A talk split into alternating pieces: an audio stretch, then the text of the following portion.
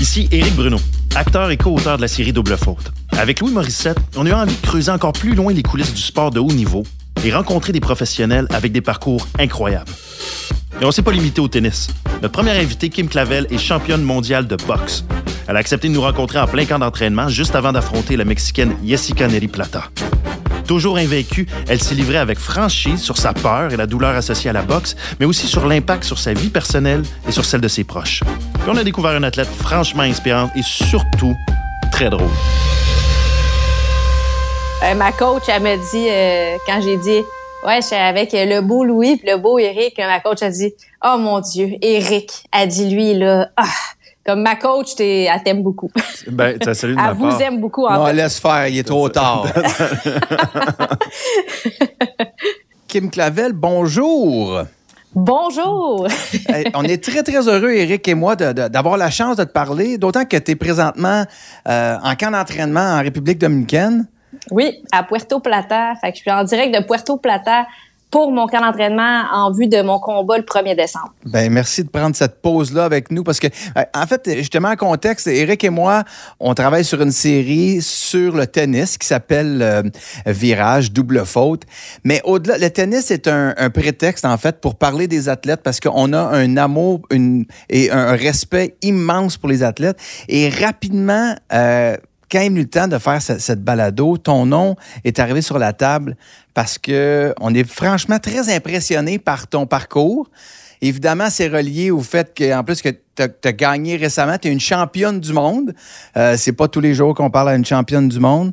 Euh, donc aujourd'hui, on, on- on va s'attarder à, à ce qu'il y a derrière cette vie-là. On- on la résume avec les titres, les ceintures, la gloire qui vient avec ça et que vous méritez.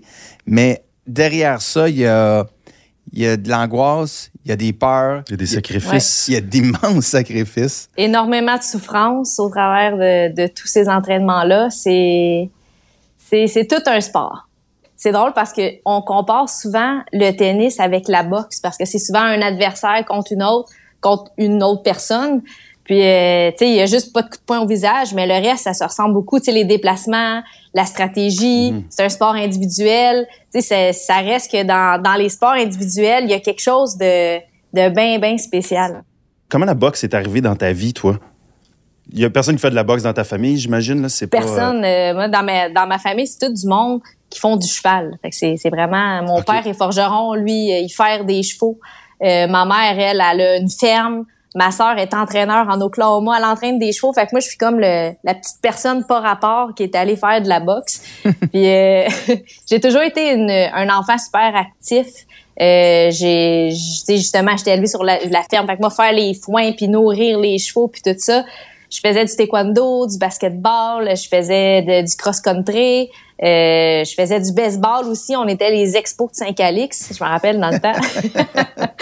Puis là, à un moment donné, il y avait un petit club de boxe à Joliette parce qu'après ça, j'ai habité longtemps, quasiment toute ma, ma vie à Joliette. Puis euh, ma mère a dit, oh, je vais t'amener là. Puis j'avais vraiment envie d'y aller aussi. Donc, ta mère, elle s'est dit, je vais t'amener à la boxe féminine. Ouais. Comme Ouais. Pour l'entraînement ou pour. Parce que j'imagine que la perspective de voir son enfant se faire donner des tapes sur le menton, Ben, c'est- c'est pas euh, un rêve de C'est, mère. c'est vraiment plus pour l'entraînement. Puis moi, ça m'intéressait. J'y en parlais. Tu sais, je voulais faire de l'entraînement de boxe. Puis pourtant, j'en voyais pas nulle part de la boxe féminine. Tu sais, c'est un- je- les femmes ont été acceptées aux Jeux Olympiques seulement en 2012. C'est, c'est super récent. Il y a des femmes qui boxent depuis longtemps, mais on les voyait pas, on n'en entendait pas parler, c'était pas médiatisé, on lisait pas ça dans les journaux. Puis euh, j'ai entré dans un gym. Puis tu sais, juste, c'est intimidant rentrer dans un gym de boxe. Le son des cloches, le, le monde qui frappe sur le sac, le speedball, tu sais, comme vous avez déjà vu ça dans les films. Ah oui. C'est impressionnant. Puis quand j'ai commencé l'entraînement, je regardais autour de moi, puis déjà, je voulais être meilleure que les autres. Tu sais, mettons, on faisait des push-ups, mais j'en faisais un de plus. Puis, tu sais, j'avais comme cette petite compétitivité-là. J'avais envie d'aller chercher ça inné. Puis euh, je me rappelle la première fois, je me regardais dans le miroir, puis là il me disait faut tu dois monter tes mains, puis j'apprenais à faire un jab. Puis déjà je plissais mes yeux comme en me disant "Eh, je vais avoir l'air méchante, regarde." Mais ça n'a pas rapport, t'as pas besoin d'être méchant pour boxer. Mais je suis tombée en amour avec ce sport-là. Mais t'as pas besoin d'être méchant pour boxer? Non, vraiment pas. Si t'as pas besoin de. Souvent, on pense que c'est faut que tu sois violent. Et moi, j'ai zéro violence. Tu sais, j'ai si je vois une mouche chez nous, euh, une araignée, je la mets sur un Kleenex, je la sors dehors. Tu sais, j'ai travaillé sept ans en maternité comme infirmière auxiliaire avec les petits bébés tout doux. Je leur donne leur premier bain, puis la tête, puis il faut tout soit doux. Puis le soir, je m'entraîne à, à, frapper le monde, tu sais, d'une certaine façon. Mais Kim, la, bougie d'allumage dans ce sport-là, parce que c'est extrêmement technique. Oui, très, très, très technique. Puis comme tu dis, on va en parler tantôt, mais a un aspect de la stratégie. Mais c'était quoi la bougie d'allumage? C'était de donner le coup de poing? C'était, comme tu dis, tu viens pas de, tu sais, tu te battais pas avant? Non, j'ai tout le temps, euh, je sais pas, j'ai été chercher quelque chose dans la boxe j'étais fière de moi, tu sais. Euh, j'étais une petite fille super populaire au primaire parce que quand tu cours vite, t'es populaire. T'es la première qui est choisie, euh, t'es la première qui est choisie au ballon chasseur, au drapeau, euh, tu sais, dans la cour de récréation. Mais quand t'arrives au secondaire, courir vite, ça marche plus pour pour être populaire. Puis moi, j'étais plus comme un peu tomboy. Puis je me rappelle, moi, j'avais des pantalons, tu sais, que t'as comme un zipper à pour faire des shorts puis pour faire des pantalons trois quarts. Tu sais, j'avais comme euh, pas le style à la mode. J'avais encore le style euh, campagnard un peu. Fait que j'ai eu la misère à me faire des amis. Puis la boxe, ça m'a donné comme une fierté de d'être bonne dans quelque chose parce que le petit côté athlète inné, ça, je l'ai toujours eu. Puis j'ai été le chercher là-dedans. J'ai eu une, genre de reconnaissance. Puis là, je me faisais des amis, ça allait bien. C'est une confiance en moi. Puis plus je m'améliorais dans le ring, plus je m'améliorais dans ma vie aussi. Fait que c'était comme en parallèle. La boxe m'a été un professeur, on dirait pour moi. Ça a été l'école de la vie complètement. Euh, tu rencontres des gens extraordinaires. Euh, J'étais entourée de gars parce qu'il y avait pas beaucoup de filles. Mhm. Puis il y a comme un comme un règlement non dit dans la boxe ou dans un gymnase, tu sais que ça soit du karaté, des arts martiaux, peu importe ta couleur de peau, ton âge, ton sexe, tout le monde se respecte, tout le monde s'entraide. Fait que c'était comme un, peu une famille aussi euh, que j'ai été chercher là-dedans. À quel moment tu t'es dit, OK, ça se peut, je peux en faire une carrière et je pourrais peut-être gagner ma vie comme ça? Ça se fait à quel moment dans ton parcours, ça? Mon premier entraînement de boxe. ah oui? Ah oui? ah oui? Je pensais pas, j'y croyais pas, mais j'y rêvais parce que mon premier entraînement, j'ai été voir l'entraîneur Michel Morin dans ce temps-là. Salut Michel à Joliette. Euh, 6 pieds 4, 240 livres. Lui, c'était un boxeur poids lourd quand il était jeune, puis moi, 5 pieds 1, 105 livres, tu sais. Je le regardais, puis j'ai dit, Michel, un jour, je vais être une championne, tu sais, je veux boxer, moi, je veux faire de la compétition. Tu sais, il me regardait, lui, il me regardait comme ça, puis il me disait, hey, la petite, euh, va commencer par t'entraîner, là, tu sais. Puis euh, huit mois plus tard, je faisais un premier combat, puis j'ai jamais arrêté. Mais je, pour de vrai, je pensais pas un jour pouvoir vivre de ça. Il y a jamais eu un moment dans ta tête où tu as fait Ah, je, je vais être infirmière, je, je vais continuer ce chemin-là. J'ai fait mon chemin dans la boxe euh, euh, amateur, j'imagine, avant d'être professionnel, c'est comme ça qu'on appelle ça. Ouais. Puis c'était clair pour toi que tu allais pro. C'était clair que j'allais pro. Puis j'ai, chevauché les deux carrières longtemps. ça fait juste euh, deux ans, là, deux ans et demi que je suis athlète à temps plein. Euh, je travaillais à l'hôpital de Joliette justement en maternité. puis je voyageais, j'habitais à Joliette, je m'entraînais à Montréal. aujourd'hui, je regarde ça avec du recul, puis je me dis comment que j'ai fait ça? J'ai aucune idée. C'est la passion qui me drivait probablement ou mon objectif. Tu sais, je l'avais clairement. Mais oui, je me suis déjà posé des questions en me disant, je fais-tu la bonne affaire? Est-ce que ben je mets, est-ce que je mets trop d'énergie dans ma carrière de boxe? Puis aujourd'hui, je suis sûre que tout ce que j'ai fait a servi parce qu'enfin, j'ai été, je suis championne du monde. Tu sais, ça, ça commence à être, je suis capable de monnayer ma carrière. Mais à certains moments, tu sais, je voyais mes amis, mettons, euh, qui ont 29, 30 ans, 32 ans, puis je les vois, ils ont une maison, ils ont des enfants, ils ont un chum ou un mari, euh, ils, ont, ils, ont, une voiture. Moi, je regarde ça, puis je suis comme, euh, bon, j'ai pas de maison, j'ai pas de char parce que mon char, c'est un commanditaire qui me, qui me le prête, dans le fond. J'ai pas d'enfant. J'ai même pas de poêle, j'ai même pas de frigidaire parce que je loue un logement meublé. Tu sais, voyons, est-ce que je mets trop d'énergie dans quelque chose puis j'oublie le reste? Mais en même temps, la vie que je mène me passionne tellement qu'il n'y a pas d'ordre à suivre dans la vie, j'ai l'impression. C'est. Non, complètement. Puis on parle souvent de notion d'équilibre pour les athlètes athlètes, pour tous les êtres humains de toute façon. Est-ce que pour devenir champion du monde, il faut nécessairement avoir une forme être déséquilibré? tu comprends ce que je, je pense veux dire? que oui. Je pense que oui. Euh, c'est un genre de déséquilibre. Puis j'ai toujours eu l'impression que j'étais pas comme les autres. Puis j'ai parlé à beaucoup d'athlètes de haut niveau. Puis on a tous le même, le même sentiment, souvent les gens avec qui j'ai parlé. Puis j'ai l'impression que des fois, la, la performance, la ligne est ultra mince entre que c'est malsain. C'est quasiment, c'est quasiment malsain de pousser son corps aussi durement à l'entraînement. Tu sais, c'est bon l'entraînement, c'est merveilleux, ça aide tout le monde du jogging, faire de la musculation, mais de pousser son corps à un niveau extrême, c'est quasiment malsain. Ça devient une obsession de t'améliorer, ça devient maladif. Là. Puis j'en suis consciente. Mais tu sais, tu parles, tu, parles des, des, gens de ton âge, des fois, qui ont comme, euh, OK, maison, enfant, chum, blonde et tout. je peux monnayer ma carrière. Euh, on connaît les sommes d'argent faites par Floyd Mayweather. Puis ah, c'est pas comparable. Non, c'est ça. Non. À quel point on peut gagner sa vie quand on est championne du monde de la boxe féminine comme Kim Clavel? Là, mes, mes, mes combats commencent à être assez payants, mais on peut encore pas on peut pas euh, comparer ça à les champions du monde masculin. Ça c'est certain. Mais quand même au Québec, hommes-femmes, tu je dois être dans les personnes quand même bien payées. OK. Parce que après ça, tu faut, faut que tu payes ton cas d'entraînement ou tu es présentement ton coach. Tu sais, je me souviens de t'avoir vu à Big Brother où je t'ai adoré. Puis je fais ça pour payer mon camp d'entraînement. Ouais, pour investir. Puis euh, qu'est-ce qui aide énormément, c'est que c'est les commanditaires. C'est que sur papier, là, c'est écrit que je suis championne du monde. Là, on s'en va boxer à la Place Belle. C'est une plus grande visibilité. Euh, on m'a connu justement un peu plus à cause de Big Brother. Tu sais, ça me fait mhm. sortir du sport. Maintenant, monsieur, madame, tout le monde me connaît un peu plus quand on dit Kim Clavel.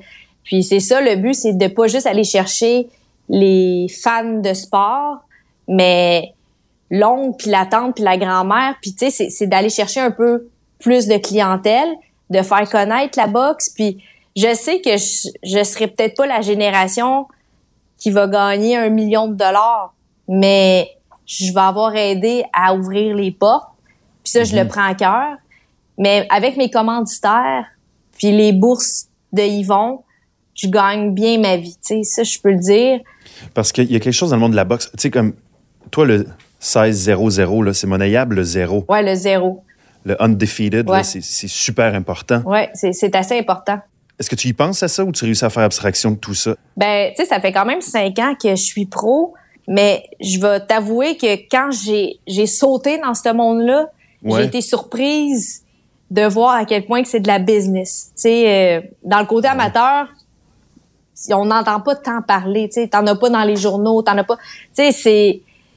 Tu réalises que il y a tellement de choses à penser. Tu faut que tu penses à, ta musique que tu vas entrer au ring, ton promoteur, ton nutritionniste, ta préparation physique. Bon, quel habit que tu vas mettre tes commanditaires, tu vas les placer où? Ah là, t'es appelé pour aller à RDS, à TVA Sport. Tu sais, t'as comme beaucoup, beaucoup de choses à penser. Puis en premier, t'es comme un peu seul là-dedans. Puis plus mhm. que tu grandis, plus que t'évolues, tu choisis des personnes compétentes qui peuvent t'enlever des fardeaux ses épaules. Je pense que l'objectif, c'est d'avoir la tête la plus libre possible, puis d'avoir seulement à penser à t'entraîner parce qu'au fait, je suis un, athlète avant tout. Puis moi, c'est ça que j'ai, tu sais, je suis dans un sport individuel, mais j'ai tellement une belle équipe autour de moi. Puis de temps en temps, moi, j'ai besoin d'un pilier pour ma côté, puis j'en ai des piliers pour ma côté. Tu sais, j'ai, j'ai du monde qui m'aide. Daniel puis Stéphane, c'est un peu comme mes parents. Tu sais, Daniel est enseignante au primaire elle vient me porter des déjeuners de temps en temps. Stéphane, euh, mon air climatisé casse, il vient me la réparer. Tu sais, je suis pas toute seule, puis je me sens bien, je suis heureuse. Puis on le sait qu'un athlète qui est heureux, ben c'est ça fait des belles performances. En tout cas, c'est plus propice à en faire, ça c'est certain. OK, j'aime j'aime le lien que tu fais sur le bonheur puis l'espèce de, de quiétude mentale. C'est super important. OK, ouais. La vie sentimentale, amoureuse pour une athlète comme toi, à quel point ça peut être difficile? Y a-tu de la place pour ça? C'est, c'est ultra difficile. Euh, je pense que de base, je suis une personne difficile. je, pense, je pense que ça aussi. Puis on dirait, tu sais, j'en ai eu, j'ai eu des chums, mais ça fait. Ça veut dire quoi, ça? Excuse-moi, ça veut dire quoi, ça? Déterminé, déterminé, c'est pas nécessaire. C'est que t'es, t'es, t'es dur à, vivre un peu au quotidien? Je pense que oui. Je pense que j'ai comme des déformations professionnelles. Tu sais, j'ai, je suis rendue à 32 ans, j'ai jamais habité avec quelqu'un. Euh, j'ai un genre, c'est, c'est Pourtant, je suis la personne la plus généreuse sur Terre. Moi, il me reste 20 pièces dans mes poches, je te le donne. Euh, je, donne trop. Souvent, le monde m'empêche de donner parce que moi, je donne, je donne. Tu viens chez nous, ouvre le frigidaire, prends ce que tu veux. Puis je m'achète des crèmes des fois juste ben pour donner à mes amis. Tu sais, c'est comme je donne trop. Mais dans mon intimité, j'ai de la misère à m'ouvrir. J'ai de la misère à, à laisser les gens rentrer dans mon dans mon petit cercle. Tu sais, j'ai un cercle d'amis assez serré. J'ai énormément de connaissances. Mais tu sais, ça fait trois ans que j'habite à Montréal, j'ai jamais invité un gars chez nous. Tu sais, c'est comme je fais bien attention. C'est peut-être parce que t'as pas d'électro. Ouais, je pense, je pense que j'ai pas d'électro. mais je sais pas, j'ai j'ai déjà été en couple. Mais j'ai l'impression là, c'est con là. Ça fait tellement longtemps que j'habite seule que la personne elle me taperait ses nerfs. Parce que j'ai, je suis tellement. Mais t'as fait Big Brother. Ouais, je sais pas comment t'as fait ça. Me mais ses nerfs aussi. Mais... aussi, c'est dur d'intégrer quelqu'un à cette routine inhabituelle-là. Ben oui. Qui est weird, que c'est pas tout le monde qui peut comprendre, puis j'ai pas l'énergie de me faire comprendre. Ça me tente pas. Puis des fois, je me plains, là, je me plains comme tout le monde. Ah, je j'ai personne quand j'arrive chez nous, je mange tout seul, puis ah, j'ai j'ai personne à qui euh, qui me flatte, tu sais comme je je me plains là. Puis là des fois mettons quand je vais dans le monde, ah, j'ai l'air d'une vieille bougochée hâte de retourner chez nous. Tu sais, je suis comme euh, j'ai de la misère à, à me situer là-dedans. Puis tu sais quand tu commences une relation mettons avec quelqu'un, c'est là que tu es passionnel, tu as envie de la mm-hmm. connaître, euh, tu as envie d'aller manger au restaurant avec, t'as envie, tu sais, de, de, de, passer beaucoup de temps avec. Fait que j'ai peur que ça, ça soit dans ma tête plus fort que mon combat, tu sais, des fois quand le, cœur... Que l'amour devienne une distraction. Ouais, c'est que ça devienne une distraction. Puis ça, il faut pas, parce que dans le boxe, euh, t'as pas de place pour tricher, t'as pas de place pour tourner un coin rond parce que ce sera peut-être pas ton prochain combat, mais tôt ou tard, ça va revenir dans ta face, tu sais. Fait que si tu te dis, ah, je vais manger une grosse poutine, puis c'est pas grave, là, Ouais, mais si tu commences à dire trop souvent, c'est pas grave, ça va être grave. Puis c'est un sport qui est tough. Mais il y a tout, euh, toute l'espèce de, folklore qui vient aussi avec la boxe, notamment mm-hmm. la pesée. Tu sais, vous êtes planté comme à, deux pouces en face de l'adversaire. Ouais. On, on pense à quoi? Comment on fait le vide? Comment tu, tu, pratiques-tu même à ce moment-là? C'est comme il, il, doit avoir une répétition comme un acteur à ce moment-là parce que c'est quasiment du jeu, non? non, c'est plus, euh, je te dirais, euh, de l'improvisation. C'est de l'impro. Il n'y a pas de pratique. T'arrives, tu sais, dis-toi que cette journée-là, les boxeurs, on a tellement faim, on a tellement soif, on est à fleur de peau. Le monde nous tape ses nerfs autour, on est dans notre bulle. On, tu sais, faut pas, il y a pas n'importe qui a le droit de venir te parler. Tu sais, c'est bien spécial. Puis quand t'arrives, c'est comme le premier, t'es face à face à ton adversaire.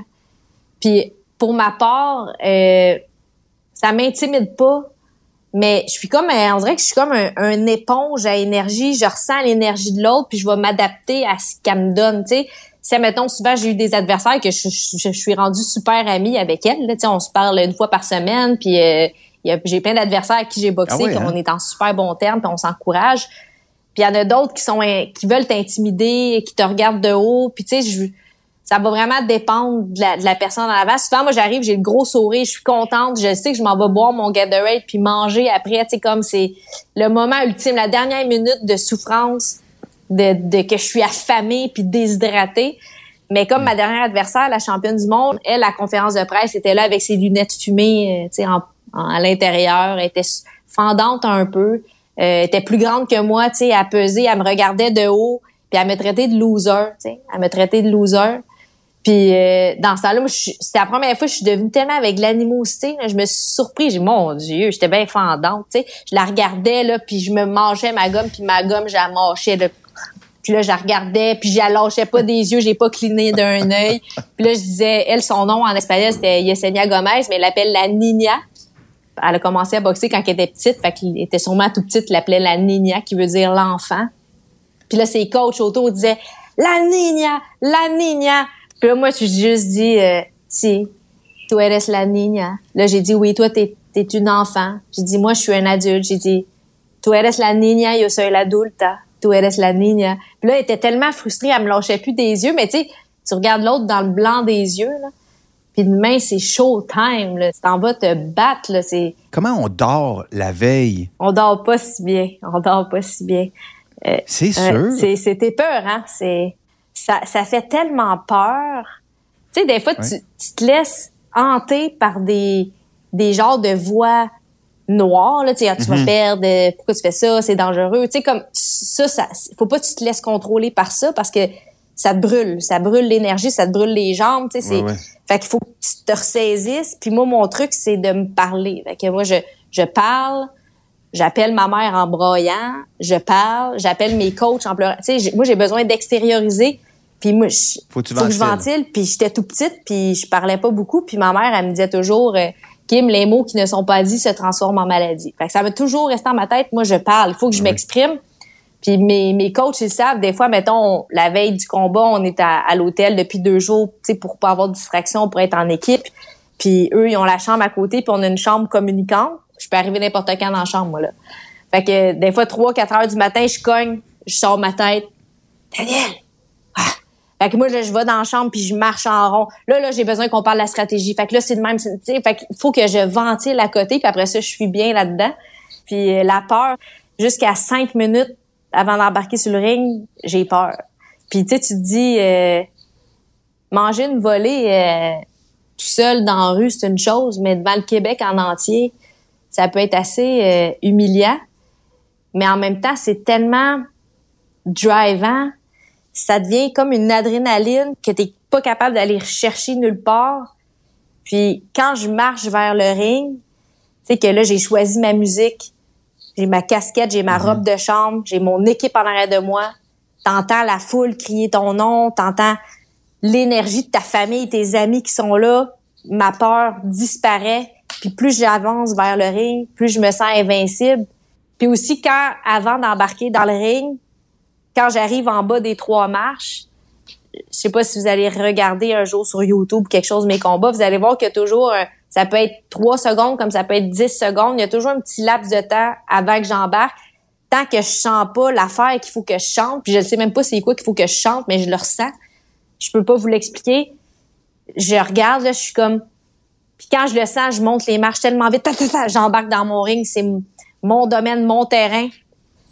Puis j'aime ça. Puis là, je me dis, Colin, que j'aime ça. Mais là, une demi-heure avant, je me disais, pourquoi je fais ça? Pourquoi, pourquoi je fais ça? Là? J'aurais pu faire euh, du ballon-ballet, je sais pas, j'aurais pu faire n'importe quoi d'autre. Puis non, je m'en vais faire ce sport-là.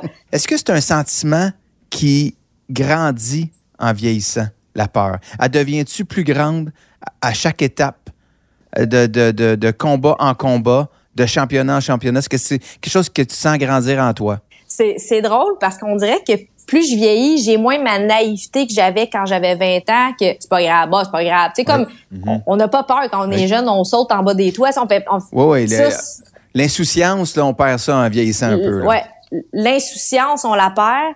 La sagesse fait en sorte que tu es plus au courant des dangers, tu es plus au courant de la réalité, tu es plus au courant des, des risques du métier. Mais ça fait en sorte aussi que tu as de l'expérience, sais, ce que tu n'avais pas avant. Fait que ça, ça compense beaucoup, Tu- ça te balance.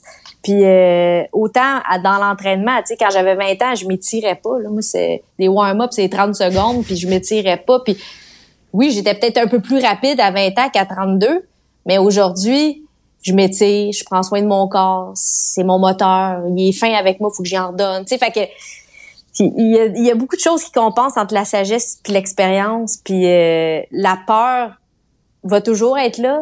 Puis quand elle sera plus là, je vais me poser de sérieuses questions. Je vais me dire, c'est pas normal. La, la, la peur, ça t'aide à performer. Tu sais. Euh, Si j'avais pas peur de recevoir un coup de poing sur la tête, ma tête, je la laisserais là. Mais là, je la bouge.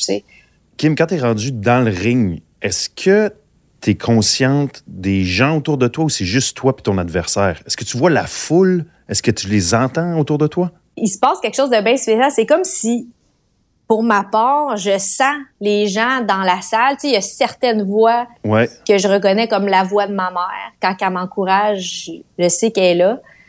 Tu l'entends pendant que tu es en train de- d'éviter je- il y a des voix qui me marquent plus que d'autres, tu sais, qui sont importantes que la voix de ma mère, c'est la, la première voix que j'ai entendue euh, quand je suis venue au monde, tu sais, c'est comme puis il y a aussi la voix de mes entraîneurs que c'est connecté on dirait avec mon cœur. Les autres, on dirait quasiment Oui. qu'ils ont une, une manette téléguidée puis ils pourraient me faire faire des affaires dans le ring tellement que quand ils me- leur voix, ils me disent un outil ou euh, quelque chose à faire, tu sais, jab, reviens avec ta main droite, mais ça se fait quasiment automatiquement, tu sais, parce que c'est Ouais, dans ouais, le ouais. gymnase à chaque jour de ma vie depuis longtemps, longtemps. Mais sinon, je suis pas vraiment au courant de ce qui se passe euh, autour. Je... C'est pas You Régent Non, non, non, Tremblay. je sais pas en tout Non, non, non, c'est ça. OK. Euh, Kim, je, ta mère, tu parlais Ouais. de ta mère, que tu entends la voix de ta mère parce que ta mère, là, Ouais. maintenant que tu es championne du monde, y a-tu euh, à Noël, là, Ouais. elle dit-tu, ben, ma belle Kim, tu, tu l'as fait, là. Maintenant, j'aime pas ça tant que ça. Même si c'était moi qui t'ai amené dans un gymnase de boxe, j'aime plus ça tant que ça, te voir manger des, des claques. Donc, ça, c'est ma grand-mère. C'est ta grand-mère. Grand-mère. Ça, c'est ma grand-mère. Ma mère, là, elle est tellement compétitive. J'ai jamais vu ça. Euh, ma mère est compétitive, mais ma grand-mère, elle a dit exactement ça. Elle a dit à ma mère, là, euh, Kim est rendue championne du monde. Euh, Enfin, c'est fini, là. Là, ma mère a dit, ben non. Elle dit, maman, euh, c'est le début, là. Elle va défendre sa ceinture, oui. elle va vouloir unifier. Elle dit, ah, t'es pas sérieuse. Elle, là, elle aime pas ça, mais elle me soutient parce que je suis sa petite fille. Mais elle aime pas ça, tu sais. Elle, a peur. C'est normal. là. OK, mais tu sais, récemment, on a vu un épisode un peu tragique euh, Ouais. en boxe féminine. Zapata. Zapata, qui, est- qui est décédé euh, dans les rings, si on peut dire. Là, son résume. Ouais, je boxais ce soir-là. euh, C'était. Ouais, c'est. Puis tu es infirmière, toi, en plus? Ouais, T'es quand très tu prends ton, consciente. ton Gatorade après, là, tu dois quand même te poser deux, trois questions. Est-ce que ça te remet en question? Ben, ça m'a pas remise en question. Euh, ça te fait juste savoir que oui, c'est un sport dangereux. Tu sais, le, le, le, le cliché qu'on dit, on joue pas à la boxe, c'est vraiment vrai. Euh, tu sais, comparativement au basketball, moi, si je suis fatiguée euh, le soir du combat, je vais pas bencher puis envoyer quelqu'un d'autre. Là, tu sais, c'est faut que tu y ailles. Mais qu'est-ce qui qui me frustre, qui me fâche, souvent c'est c'est pas la faute de l'athlète, c'est la faute. Ben, je peux pas dire c'est la faute d'une telle personne. J'aime pas ça pointer les gens du doigt, mais des gens incompétents autour de l'athlète. Ça c'est dangereux. Tu sais, si les gens avaient les, coachs, coachs, les les, fédérations, les régies, euh, il y a toujours un- une maille brisée à quelque part. Puis tu sais, si les gens étaient plus Ouais. éduqués, c'est quoi une commotion cérébrale? C'est quoi les risques et les symptômes? Parce que souvent, les personnes à qui arrivent des choses hyper tristes comme ça, c'est qu'il y avait déjà des symptômes à l'entraînement. Est-ce que est-ce que la personne était déshydratée? Tu sais, parce que on- les, les boxeurs qui vont perdre 15 à 20 livres d'eau euh, avant le combat pour la peser, Ouais. tu sais, c'est que les gens savent pas qu'on peut juste se réhydrater de 5% en 24 heures. Donc, on devrait jamais se déshydrater plus que 5% fait que ça, c'est des moins que t'as d'eau au cerveau, plus de risque d'avoir des commotions cérébrales. Est-ce que tu as des antécédents? Il y a plusieurs choses qu'on sait pas. Complètement. Moi, je souhaite juste que chaque athlète soit bien encadré. Il y a beaucoup de gourous dans ce monde-là. Tu sais, qu'un coach, c'est pas un nutritionniste. Un coach, c'est pas un préparateur physique. Un coach, c'est pas un, un psychologue. Il y a des coachs qui se prennent pour tout ça. Puis non, il faut aller chercher les, les spécialistes pour t'aider là-dedans. Mais ça a un prix. Ta vie, ça a un prix. Donc, je pense que ces investissements-là sont super importants, mais c'est pas tout le monde qui a accès à ça. Puis ça cause des accidents. Mais c'est quand même un sport qui joue quand même plus avec cette limite-là. Oui, Du- ça, c'est, c'est certain. Puis on dirait, je pense que ça me sécurise aussi le fait que je suis alerte, tu sais, d'a- d'avoir étudié dans la santé, puis tout, je sais c'est quoi une commotion cérébrale, puis je pense que j'aurais la la force d'écouter mon corps, là, tu sais, de me dire, oups, non, là, ça va Ouais. plus bien, je perds mes mots, euh, je suis moins éloquente, euh, j'ai ralenti, euh, j'ai, j'ai les mal à la tête souvent, tu sais, je- mes réflexes sont plus les mêmes. Je pense que je m'en rendrais compte. Je, je trouve ça intéressant ce que tu dis, Kim, parce que je, je trouve que la boxe, c'est un des sports puis peut-être que là, c'est une perception erronée que j'ai, mais c'est un des sports où les gens s'accrochent beaucoup. Trop. Il y a, ouais, il y a souvent des retours. Le combat de trop. Le- Le, le maudit combat de trop, il arrive tellement souvent à la boxe. Tu sais, il y a une adrénaline extraordinaire Ouais. dans votre sport, puis il y a quelque chose, puis il y a un effet de gang, tu l'as expliqué, tu sais, de faire partie d'une petite Ouais. tribu, là, puis qui s'en va à guerre. Ouais. c'est là que je me dis, on dirait que les, les boxeurs, boxeuses perdent cette notion-là à un moment donné, Ouais. puis ils vont souvent trop loin. Tu Ouais, me dis c'est- que tu, tu te rendras pas là? Je l'espère, tu sais, puis euh, je suis qui pour juger, je peux pas juger ça, tu sais, je je pense que je me donne le mandat de faire confiance à Daniel puis à Stéphane parce que tu sais comme Stéphane quand il avait vu que Lucian avait commencé à ralentir, recevait plus de coups de poing, lui il voulait plus l'entraîner puis il avait suggéré mais c'est Lucian qui a décidé de continuer par après, tu sais. Euh, que moi, j'ai, je me suis toujours dit, je vais les écouter.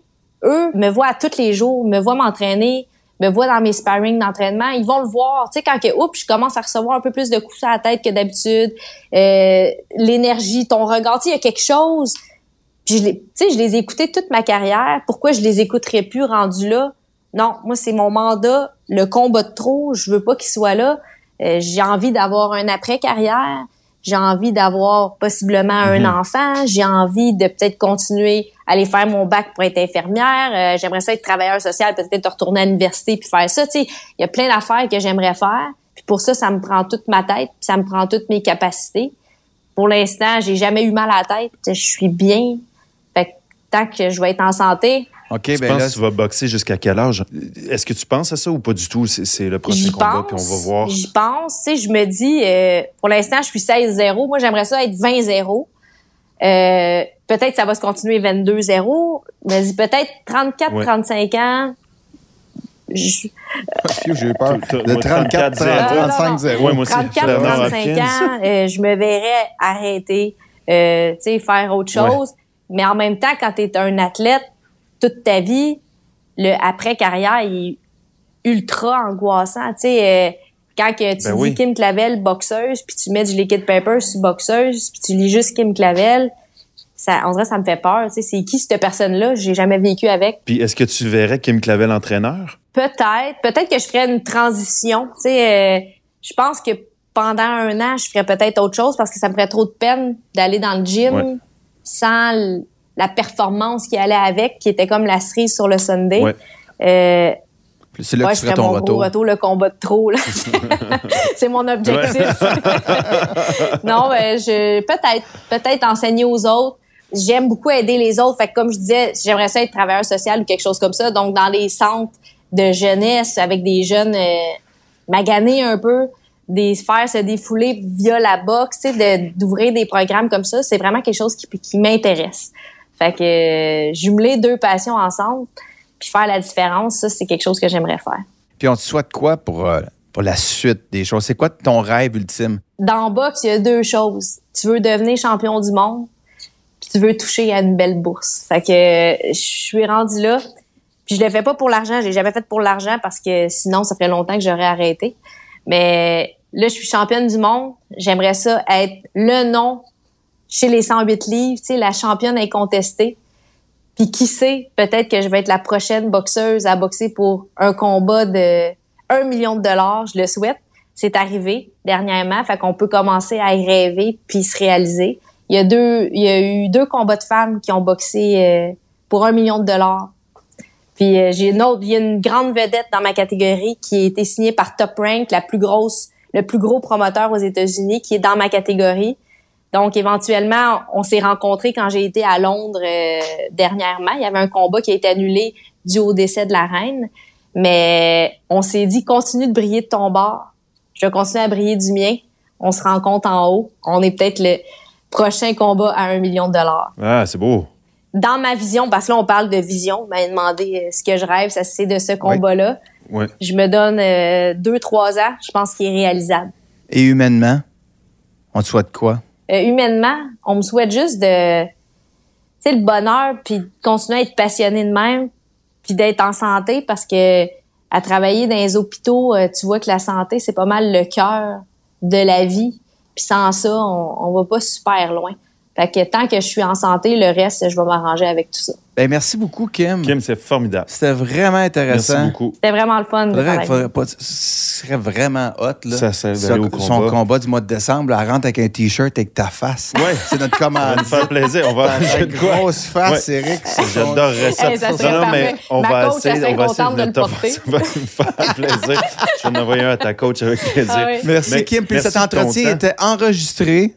Euh, et si tu fais le combat de trop, Oui. je te l'envoie. Ouais. On- on- on- On, on je- t'écris, puis je t'appelle, puis je te retourne les images. C'est bon. Parce qu'on veut que tu fasses attention à toi puis que Ouais. tu restes en, en santé. J'ai l'impression qu'on va te voir aussi dans les médias parce que t'es t'es t'es t'es bonne, t'es Ouais, ouais, rafraîchissante t'es éloquente, t'es oui, t'es bonne. en fait, c'est Ça vient de tes tripes. Il y a beaucoup de d'authenticité dans tes propos. Ben, merci. Ben, j'aime vraiment ça. Ben, c'était le fun de jaser avec vous autres. C'était super facile. Merci, les gars.